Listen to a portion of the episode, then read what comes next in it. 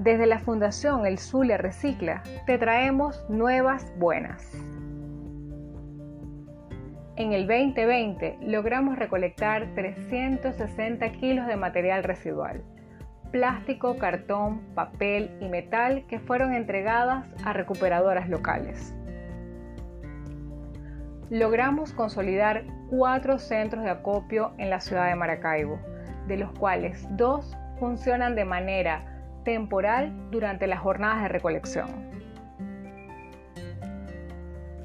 En el 2021 queremos estar más cerca de ti.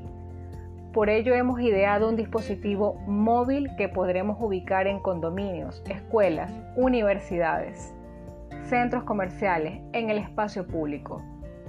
Un lugar para el acopio permanente o temporal de 45 kilos de material plástico